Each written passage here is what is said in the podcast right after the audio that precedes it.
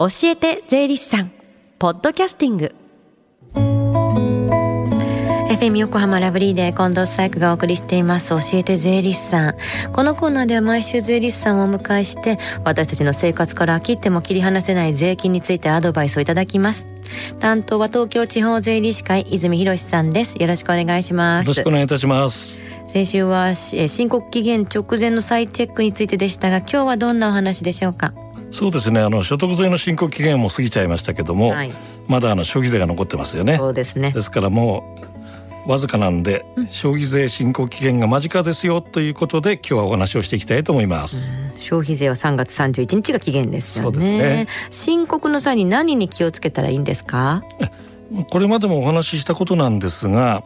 まあ、現在あの8%と10%といって、複数の税率がありますよね。ですからあの皆様のお仕事の種類によっては両方の税率があの絡んでくると思います。まあ、そこであの帳簿の記載が適切に行われてきたかどうか申告前に今一度再確認をお願いしたいなということですね。これまでにも帳簿をつけるときに区分が明らかになるような表示が大切っていう話ありましたもんね。その通りですね。うん、やっぱりあの税率の区分があの曖昧ですとね、やはりその消費税の申告の柱になる課税売上高という金額が不正確になり、まあ、その結果の正しい税額が計算できなくなりますよね。うんそういったことからこの再チェックが不可欠だとこういうことになろうかと思います、うん、一言で売上って言っても税率の区分が適切じゃないと正しい申告ができないってことですよね。おっしゃる通りですね、うん、ただこれはあの売上だけじゃなくて、うん。必要経費にも同じことが言えるんですよね。うんうん、まあ、あの消費税の上ではあの仕入れ税額控除というんですけども、うん、まあ、ここにもあの影響が出てきます。必要経費にも。例えばどんなこと？こんな事例どうでしょうか？まあ、あのお仕事の関係であの取引先との接待だとか、まあ、従業員に対する福利厚生費などのお支払いをするケースっていうのは結構あると思うんですけども、うんうんこの場合どんなこと想定されるでしょうね？もう8%と10%両方が考えられますよね。そういうことですよね。うん、まあこの2つの経費例に挙げましたけども、うん、食料品が結構関わってくるということなんですよね。はい。とも飲食料品はもともと軽減税率の対象ですから8%なんですが、うん、お店で飲食すれば外食になりますので10%。はい。ただあのお歳暮などで品物を送ればそれはあの食料品であれば8%ですよね、うん、ですからこのようなあの経費科目には特に中身の注意が必要というそういうことになるかと思います本当にこれ複雑だし早くどっちかにしてっていう気持ちもありますけれどもね。そうですよね、でもまあ確か帳簿がしっかりしてないと怖いことがっていう話もあったと思うんですけども。あの前もね脅かすわけじゃないんですけどあの、うん、お話した記憶ございます、うん、まああの帳簿の記載がもともとずさんだったりとか、うん。それから領収書などももう適当にあの捨ててしまって保存されてないような場合、まあ、特に消費税ではあの最悪の場合その仕入れ税額控除つまり必要経費にあたる部分が引けないということがありえます。うん、ここはあの特に記憶に留めておいていただきたいと思いますね。うん、またあの今年はあのインボイス導入も迫ってきてますので、うん、その点からも今のうちにとにかく確認確認の癖をつけていただきたいと思います。深刻なだっては年には年をですよね。そうですね。他に注意することってありますか？まあ注意というよりもあの手続きの点でちょっとお話だけしときたいと思います。どんな手続きがありますか？あの消費税の申告いるかいらないかということにはあの基準期間というものがあるんです。うん、まあそれにあの絡んでちょっとお話をしたいと思いますが、はい、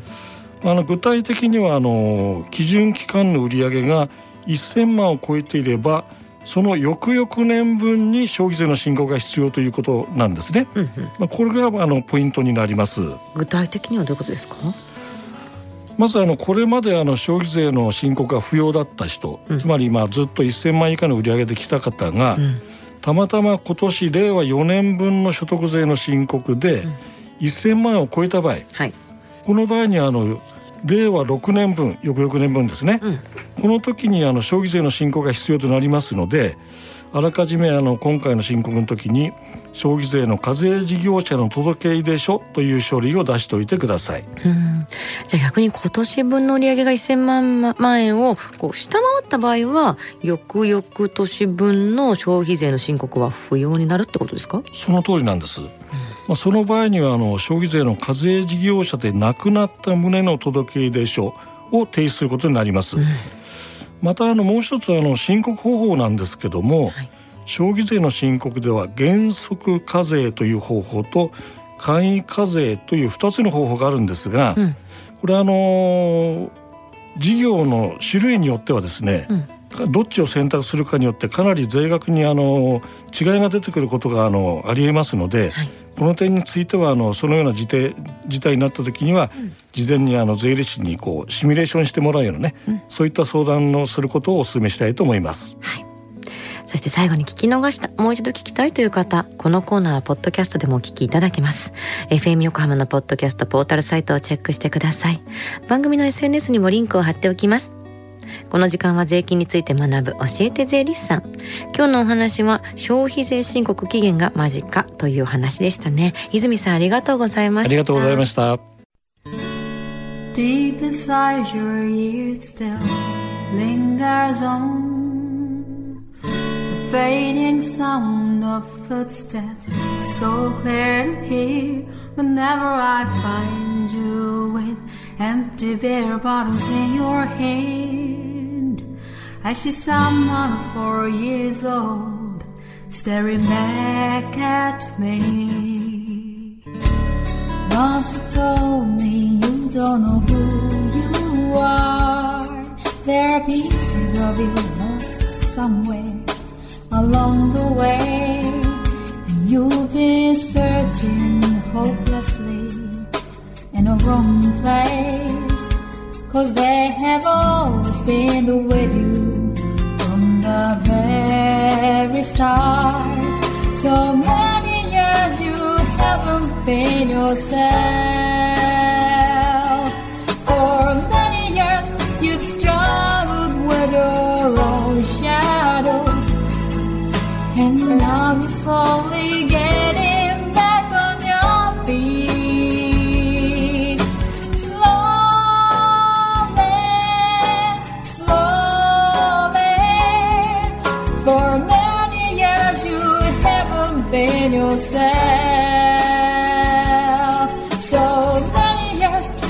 Struggled with your own shadow,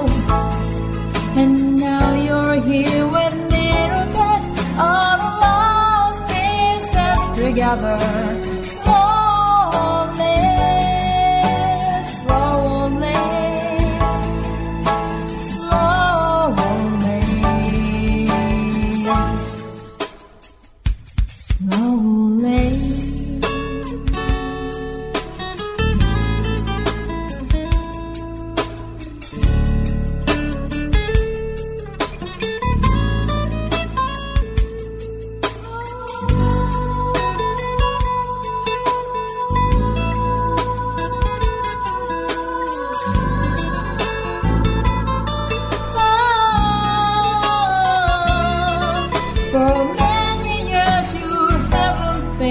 yourself.